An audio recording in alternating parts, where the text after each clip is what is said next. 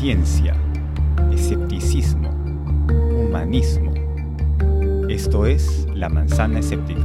Buenas noches, mi nombre es Víctor García Belaún. Estamos acá en la edición número 20 de La Manzana Prohibida. Es un programa, para los que nos escuchan por primera vez, eh, promovido por la Sociedad Secular y Humanista del Perú, que busca popularizar la ciencia, eh, sus teorías y contenidos en un lenguaje que esté al alcance de todos. Em, buscamos también, entre otras cosas, distinguir la ciencia de la pseudociencia, el sentido común de la información científica y, ¿por qué no?, ¿no? desmentir algunos mitos eh, populares allá afuera. En este caso vamos a hablar de los terremotos. Eh, ¿Qué ocasiona un terremoto? ¿Por qué ocurren? ¿Qué mecanismo eh, genera un terremoto? ¿Qué podemos hacer para tal vez prevenir o remediar el asunto una vez que ocurre el terremoto? Eh, hoy nos acompaña eh, un experto en terremotos, eh, Ronald Woodman, que es ingeniero mecánico electricista por la Universidad Nacional de Ingeniería. se graduó el año 1955. Es magíster y doctor en física aplicada por la Universidad de Harvard, el 67. y su principal área de estudio es la investigación de atmósfera superior mediante radar. Asimismo, fue ganador del premio Appleton otorgado por la eh, International Union of eh, Radio Science, doctor honoris causa por la Universidad de Ricardo Palma y por la Universidad de Piura, expresidente de la Academia Nacional de Ciencias Exactas, Físicas y Naturales del Perú. Actualmente es presidente ejecutivo del Instituto Geofísico del Perú. Eh, buenas noches, Ronald. Gracias por venir al programa. Buenas noches y gracias por invitarme. ¿Qué cosa es un terremoto? En, términos sencillos. ¿Qué está pasando? Bueno, terremoto es un temblor fuerte y, no creo que necesite definir qué cosa es un temblor porque todos los hemos sentido en sí. Es un temblor bastante más fuerte al punto que uno piensa que, bueno, que puede salir corriendo de la casa y no.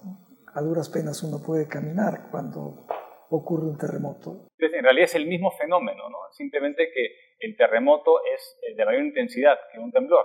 Que hay zonas del, planeta que tradicionalmente no hay terremotos o se piensa que nunca hay terremotos y otras que son mucho más activas. Bueno, habría que entender qué cosa produce un terremoto, eh, sobre todo en la zona del Perú.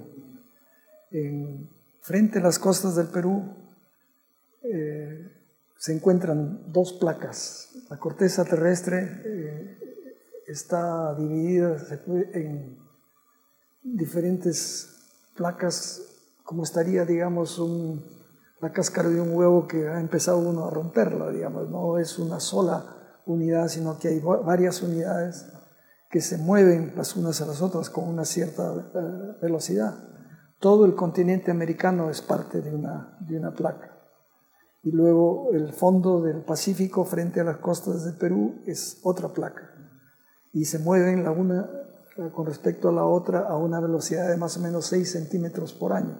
Donde chocan, eh, tienen que decidir qué cosa hace, digamos, cada una de las placas. La placa del fondo del Pacífico se mete por debajo de la placa del eh, continente, eh, la placa del continente se monta, se puede decir, sobre la, la placa oceánica, llamémosla así.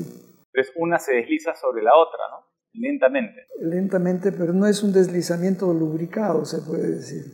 Es, es un deslizamiento a sacudones. Se atraca por un cierto tiempo, varias decenas de años, se levantan esfuerzos, eventualmente lo que está atracando el movimiento se rompe, eso produce un, temblor o un terremoto según, digamos, el, la, la energía acumulada y el tamaño en sí de esta aspereza que, que ha hecho que las dos placas no se muevan lubricadas la una sobre la otra. Para entender el, el, asunto, las placas se deslizan una sobre otra eh, y eh, al, en un promedio de 6 centímetros por año. Eh, por año, ¿no? Pero hay, hay momentos en que, en que se atraca, ¿no? Y esos centímetros se van acumulando y de ahí cuando se libera de manera abrupta puede moverse mucho más de centímetros, ¿no? Así son, son, varios metros. ¿no? y ese movimiento genera una, una onda, ¿no? ¿Cómo, ¿Cómo, es el fenómeno? En el caso de, de, de, un sismo no solamente es este sacudón de haberse movido un metro y medio, sino que se queda oscilando. Eh, una analogía, hay, hay, que imaginarse en sí que tener un plato con gelatina que está sobre una mesa y uno le está empujando, pero la, la fricción eh, no deja que responda al empujón y de repente un, uno sigue incrementando, digamos, en sí la fuerza hasta que eventualmente cede el plato, se adelanta. ¿Qué va a pasar con la gelatina? No solamente va a avanzar con el plato, sino que se va a quedar, digamos, este, oscilando. En eh, la analogía ahí es la gelatina viene a ser la corteza terrestre. Entonces, depende del, del, material ¿no? que haya en la parte superior para ver si, oscila como una gelatina ¿no? y se amplifica la onda o si es un material sólido como una roca, digamos que uno pone una, un cubo sólido sobre un plato, ahí no va a haber ninguna oscilación, ¿no? La palabra clave de lo que he dicho es amplificación. Efectivamente, eh, los suelos pueden amplificar el movimiento que hubiera habido si es simplemente el, movimiento del... La, parte rocosa, se puede decir, eh, sólida es la que se desplaza y también se queda oscilando hasta cierto punto. por eso que cuando hay un temblor, un terremoto, eh, tal vez no en el momento, pero se aflojan a, a unas rocas o cantos rodados y se desprenden, más fácilmente que si fuera de granito sólido. Interesante. Y em, para tener una, una, visión completa de lo que sucede con, con la Tierra, digamos, ¿no? Porque estas, esas fuerzas que desplazan las, placas en realidad eh, tengo entendido que vienen de las corrientes de convección, ¿no? del magma, que, están este, fluyendo debajo de la Tierra. Entonces, yo pensaba, eh, digamos, tener una imagen como en, la manzana, donde como una pelota de fútbol, ¿no? hay estas placas ¿no? Eh, superpuestas o, traslapadas, y que debajo de estas placas están, en realidad, está flotando sobre roca derretida. Y la placa no tiene una extensión constante, se está generando, produciendo nueva corteza todo el tiempo en zonas de afloramiento. Y hay una, digamos, en el centro del Pacífico, otras en el centro del Atlántico. Y esta nueva corteza que aflora, digamos, del interior de la Tierra, empuja a la corteza ya existente eh, en una dirección, al otro lado hay otra que empuja en dirección contraria y hace que estas dos placas, la continental del continente sudamericano y la del piso del Océano Pacífico, se muevan con, con, direcciones opuestas y una de ellas decide meterse por debajo de la otra. Para entender eh, lo que es una, una montaña o para entender cómo se levantó la cordillera de los Andes hay que entender el movimiento de estas placas, ¿no? Cómo hay una zona de subducción, ¿no? una placa se, se, va hacia abajo y se derrite nuevamente y forma parte de la roca derretida, supongo, y otra se pliega y forma, se va acumulando ¿no? el material y, y forma los Andes, ¿no? que están eh, cambiando, creciendo lentamente. Así es. Es interesante que vivamos en un planeta eh, activo, geológicamente, ¿no? porque hay otros como Marte que han perdido la actividad geológica, ¿no? y parece que hay suficiente material radiactivo ¿no? Eh, en la Tierra para seguir calentando el interior, ¿no? Por varios, por varios miles de millones de años más, ¿no? Entonces, este, los terremotos no van a parar eh, en, el futuro, ¿no? Probablemente, ¿no? Van a continuar. Con la misma intensidad y frecuencia que han tenido en el pasado. Eh, y es cierto porque mucha gente piensa que se pueden predecir. Aparecen varias personas, eh, a veces alejados de la comunidad científica, ¿no? Que dicen que pueden predecir los terremotos, que se preparen, ¿no? Y siempre a fin de año hay predicciones, ¿no? Pero nunca son exactas, ¿no? ¿Se puede de verdad predecir un terremoto? Lo que equivale a definir lo que se llama predicción. Yo te puedo predecir que te vas a resfriar, pero no me pides que te diga qué día te va a hacer. claro. En la misma forma que puedo, te puedo predecir de que te vas a resfriar, puedo decir que van a haber eh, sismos y temblores y terremotos en en la costa del Perú. Pero mucha gente piensa, a ver si eso es cierto, ¿no? que como hubo un terremoto el año pasado, ya probablemente ya no hay un terremoto. ¿no? Como ya hubo el terremoto, ya va a pasar un buen tiempo donde no va a haber un terremoto, entonces este, no me preocupo por construir mi casa en la que voy a vivir sin solamente 50 años, digamos. Hay un poco de verdad a lo que has dicho, pero con una corrección. Después de un terremoto existen los, los aftershocks, las, las réplicas, que nunca son tan fuertes como el terremoto en sí, pero que son bastante fuertes. Un terremoto es seguido por un temblor bastante fuerte, y no por uno, sino por cientos. Un mes es una buena escala de tiempo para esperar réplicas en sí y después la ocurrencia de un sismo fuerte. Cuanto más fuerte el sismo, más larga es la duración de, los, de, las réplicas. Pero luego eh, los esfuerzos causantes de la ocurrencia de este sismo han sido relajados, se puede decir y es verdad que pasaría un cierto tiempo para que ocurra un nuevo terremoto. Y eso lo puede ver uno en la historia. ¿no? Lima hace tiempo que no eh, hace, no fue el último terremoto importante, ¿no? entonces estamos un poco dormidos. Pero uno podría ver la ciudad con algo expertise y decir, bueno, esas estructuras se van a caer, ¿no? ¿Qué tanto, qué tan, eh, qué tanto impacto haría eh, en Lima un terremoto ahorita de magnitud importante? O sea, las casas relativamente modernas diseñadas con ingeniería eh, no van a, a, caerse con un terremoto como que esperaríamos en, en, Lima. Otro, otro mito que normalmente tienen las personas en la, cabeza es la relación entre el clima y los terremotos. ¿no? Piensan que si hay un cambio de clima eh, y de ahí hay un terremoto, el cambio de clima predijo el terremoto o confirma el terremoto. ¿no? O si se pone nublado, ¿no? uy, seguramente va a haber un terremoto, está más asustado. ¿no? ¿Hay una relación entre la temperatura, el cambio de clima o la radiación solar y los terremotos? La verdad es que no, no hay una relación entre el clima y la ocurrencia de un sismo en absoluto. Bueno, estamos acá eh, cerrando la primera parte del programa con eh, eh, Ronald Woodman, que es físico y experto en sismos, explicando lo que es un terremoto y desmintiendo algunos mitos ¿no? que hay sobre los terremotos estamos acá de vuelta con eh, Ronald Woodman, él es experto en sismos. Eh, justamente estuvimos hablando sobre el clima, ¿no? había una relación entre eh, clima y terremotos y no hay ninguna. Pero ¿por qué la gente piensa, por ejemplo, que octubre es el mes, el mes de los terremotos? Es lo mismo que motiva el Señor de los Milagros y las procesiones, ¿no? el, sismo de 1746, si, si no me equivoco, 29 de octubre. Los sismos ni siquiera están enterados de que existe el calendario. La tensión se va acumulando y, prácticamente al azar los terremotos aparecen en diferentes momentos del año y desde el punto de vista científico uno no puede decir que en octubre tiene que haber más terremotos que en otro mes.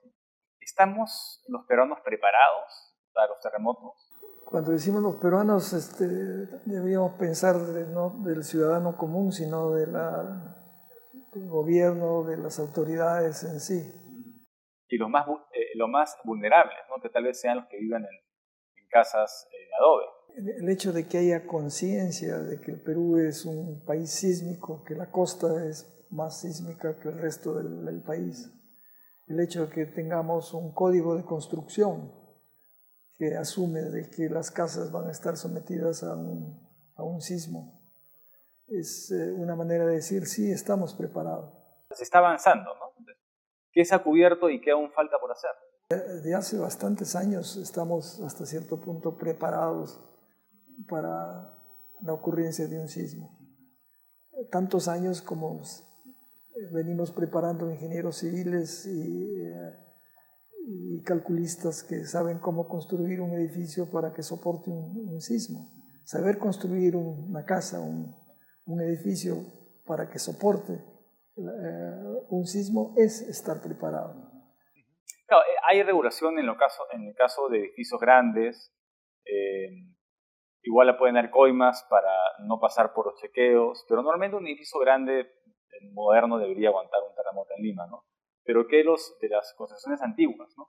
O los edificios pequeños, que no un ingeniero civil, sino un maestro de obras. Así es, hay uno famoso en Ica que que se vino abajo, digamos, este, aparentemente era un edificio moderno de tres pisos. Y era claro, evidente en sí, después de verlo en el suelo, por qué se había venido abajo, porque no estaba construido para soportar un sismo. Bueno, también están los simulacros que ahora se hacen a nivel nacional, que es importante, ¿no? En Japón, este, no sé si será cierto, ¿no? Pero ellos tienen medidores, del sismo en la misma conexión de, las placas y pueden saber, digamos, eh, segundos antes de que impacte el sismo, que va a impactar, ¿no? Y, ponen sirenas en, las calles para que la gente se prepare y segundos después viene el sismo, ¿no? Sí, es, es posible, digamos, una onda sísmica se propaga a una cierta velocidad.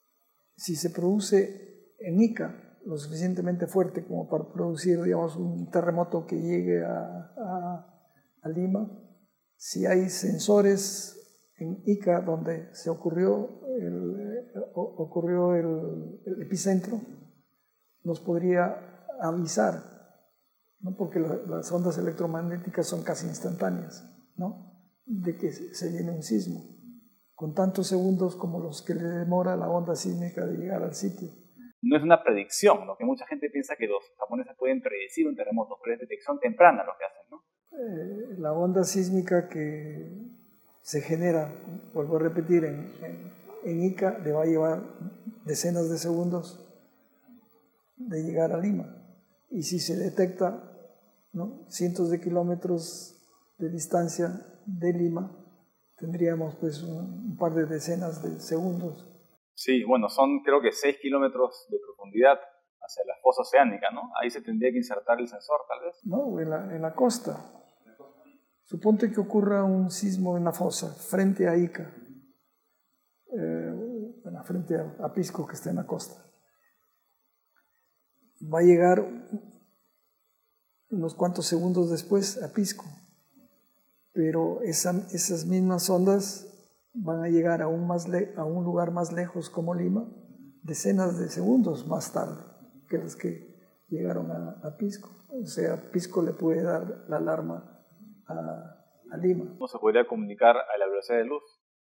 Este, digamos, con eh, la zona donde impacta primero el sismo, el sismo ¿no? y tener unos segundos de ventaja. ¿no? Pero tendría que haber una comunicación eficiente. Muy eficiente. una alarma que se dispare automáticamente. ¿Y qué relación hay entre los incendios y los terremotos. En el caso de San Francisco fue, es, eh, es, cierto, digamos. ¿Y, eh, ¿Y, por qué ocurriría un incendio después de un, como, consecuencia de un sismo? Por los cortocircuitos, ¿no? Eh, de pensar. Y un cortocircuito genera calor y puede producir un incendio. Bueno, en las ciudades de la costa también podría pasar, ¿no? Que no, no llueve mucho y las conexiones eléctricas son muy clandestinas. El alambrado, digamos, de una casa normal y las casas no necesariamente muy sofisticadas están en tubos conduit embebidos en sí en, las paredes de ladrillo. Las conexiones eléctricas están lejos de material combustible. Bueno, también hay, hay otro fenómeno que la gente a veces experimenta y, ¿no? Y asocia con los terremotos. En muchos casos aparecen las famosas luces de los, terremotos. ¿no? que hasta ahora hay cierta controversia pues, en la comunidad científica. Es probable que, que sea un fenómeno que, que, existe en sí. A mí se me hace difícil de pensar en el mecanismo eh, físico capaz de, de hacerlo. Es cierto, digamos, un voltaje bastante alto puede producir luminiscencia en sí, pero los voltajes que se necesitan son bastante altos, son del orden de 10.000 voltios por centímetro en sí.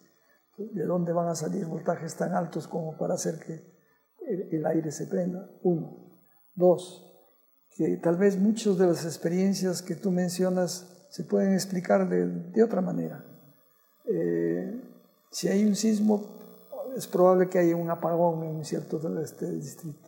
Si tú estás a oscuras y hay otro distrito relativamente lejos que no está oscuro, eh, vas a ver, digamos, este, una luminosidad no vas a ver los focos de luz, pero sí vas a ver el cielo alumbrado. Sobre todo en Lima, que hay mucha eh, neblina en el cielo y refleja la luz. O sea, si tú estás en Miraflores, Miraflores tiene un apagón y, eh, San Isidro, un poco más lejos, no lo tiene, no vas a ver las fuentes de luz, pero sí vas a ver el, cielo, cielo, entre comillas, iluminado. Lo otro es este, posibilidad de cortocircuitos en líneas de transmisión en el caso de, un sismo, las líneas de transmisión que normalmente están separadas en, paralelo se ponen a, oscilar y oscilan lo suficiente como para acercarse lo suficiente y producir un arco y producir, digamos, una luz bastante fuerte. Entonces, primero hay que descartar cualquier otro eh, posible fenómeno antes de afirmar que es, es energía que se libera de las, de las placas por la tensión. Del... Repito, es, es difícil de pensar de que se puedan generar con la conductividad que tiene la Tierra voltajes tan altos como los que he mencionado. ¿no? Interesante. Bueno, antes de cerrar la entrevista quería preguntarte qué te motivó a estudiar física. Bueno, yo me graduó de ingeniero mecánico electricista y, me voy a estudiar a Estados Unidos.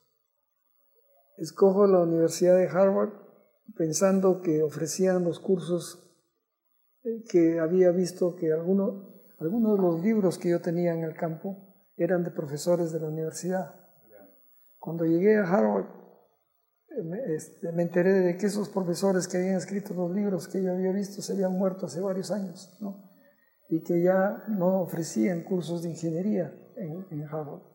Lo más cercano que tenía a ingeniería era un departamento de física aplicada, que se puede decir que es la física de la ingeniería. ¿no? Física para muchos es una carrera muy seria física, si tú la pones eh, sola, generalmente está relacionado con la física de las partículas elementales, cosas este, modernas como energía nuclear y, cosas por el estilo. Pero la, física clásica, no la moderna, eh, eh, tiene más relación en sí con, con las ciencias de la ingeniería. Y de ahí, una vez que estudias eh, en Harvard, regresas al Perú. Cuando me voy para estudiar un doctorado, ya sabía yo que, eh, que había un centro de investigación en Lima que en lo que yo podría trabajar. Existía ya el Observatorio de Jicamarca y, eh, y me fui pensando ya dónde iba a regresar y dónde iba a trabajar es más, hice mi tesis eh, en un tema que estaba muy relacionado con, con el observatorio de Jicamarca. Mucha gente piensa que el Instituto Geofísico del Perú únicamente da datos a los medios una vez que ocurre un sismo, ¿no? y que no hay mucho más que hacen, ¿no? aparte de eso. Pero eh, hay, hay, una actividad permanente, estudio de los sismos. El Instituto Geofísico del Perú nace en Huancayo, con el observatorio geofísico de Huancayo, que entre los muchos instrumentos que se tenía había un sismómetro, pero no necesariamente el observatorio estaba ahí para, digamos, eh, dar el servicio de, eh, en sismología, porque en todo caso hubiera necesitado una red de sismómetros, no, no el sismómetro que había en el observatorio de, de Huancayo. Con el Año Geofísico Internacional vienen otros proyectos relacionadas con la geofísica, el Observatorio de Jicamarca, que nada tiene que ver con sismos, ¿no? Es un observatorio único en el mundo que tenemos la suerte de tenerlo en el, Perú para hacer estudios de la atmósfera superior desde tierra con técnicas de radar, donde yo he trabajado muchos años. Lo que hace el instituto es un poco más amplio que, que sismología, pero por supuesto de todo lo que hacemos, lo que más contacto tiene con con los medios y con el público en general es lo relacionado a sismos. Estuvimos conversando el caso de Yungay, ¿no? En los, el 31 de mayo del 1970, ¿no? que ocurrió este sismo que prácticamente parte del Huascarán colapsó y vino una, una avalancha pues, que tapó Yungay. Y me contaste que ustedes eh, ya supieron ¿no? en, en, tiempo real que estaba ocurriendo el sismo en una época donde habían pocas telecomunicaciones. Si no hubieran habido sismómetros en, otros sitios, no nos hubiéramos enterado de lo que había pasado en, en Yungay hasta que alguien a pie ¿no? hubiera podido llegar a la costa, a un lugar donde habían comunicaciones para decir qué cosa había pasado. Nosotros sabíamos que eh, Mateo Casaverde estaba en la zona y tanto la familia como nosotros estábamos preocupados qué le había pasado. Y eh, deben haber pasado cuatro o cinco días antes de que nosotros supiéramos que sí, él estaba en el sitio, pero que estaba bien, que nada le había pasado. El cementerio de Yungay aparentemente está en un cerro. Y él estaba en las faldas de este cerro con unos franceses que estaban visitando el Perú, eh, geofísicos tal vez. y eh, sintió el, sismo, o el terremoto se puede decir, eh, y vio a lo lejos en el horizonte esta gran polvareda que estaba produciendo la caída de este gran pedazo de hielo que se cayó del, del Huascarán, hizo una polvareda tremenda y, como buen serrano se puede decir que conocía de los huaicos, él pensó, predijo, dijo, no, lo que estoy viendo en el horizonte así de lejos va a llegar por acá y va a llegar como un huaico, o sea que mejor me, trepo a la cima del cementerio. Es un claro ejemplo de cómo la ciencia te puede salvar la vida. El conocimiento científico eh, oportuno eh, te puede iluminar la toma de decisiones y hasta salvar tu vida. Efectivamente, dudo que alguien que no tuviera el entrenamiento de Mateo, de ver este, esta polvoreda, se puede decir, a kilómetros de, distancia. Bueno, estamos ya cerrando el programa. He tenido comentado a Ronald Woodman, que es físico y que ha eh, trabajado años eh, en el entendimiento, la medición de los, de los terremotos. Hemos hablado sobre algunos, sobre qué es un terremoto, cómo se genera, cómo se transmite, sobre los daños que puede eh, ocasionar y también hemos hablado sobre las prevenciones o lo que uno podría hacer para que el impacto de los terremotos sea menor. Muchas gracias por venir al programa.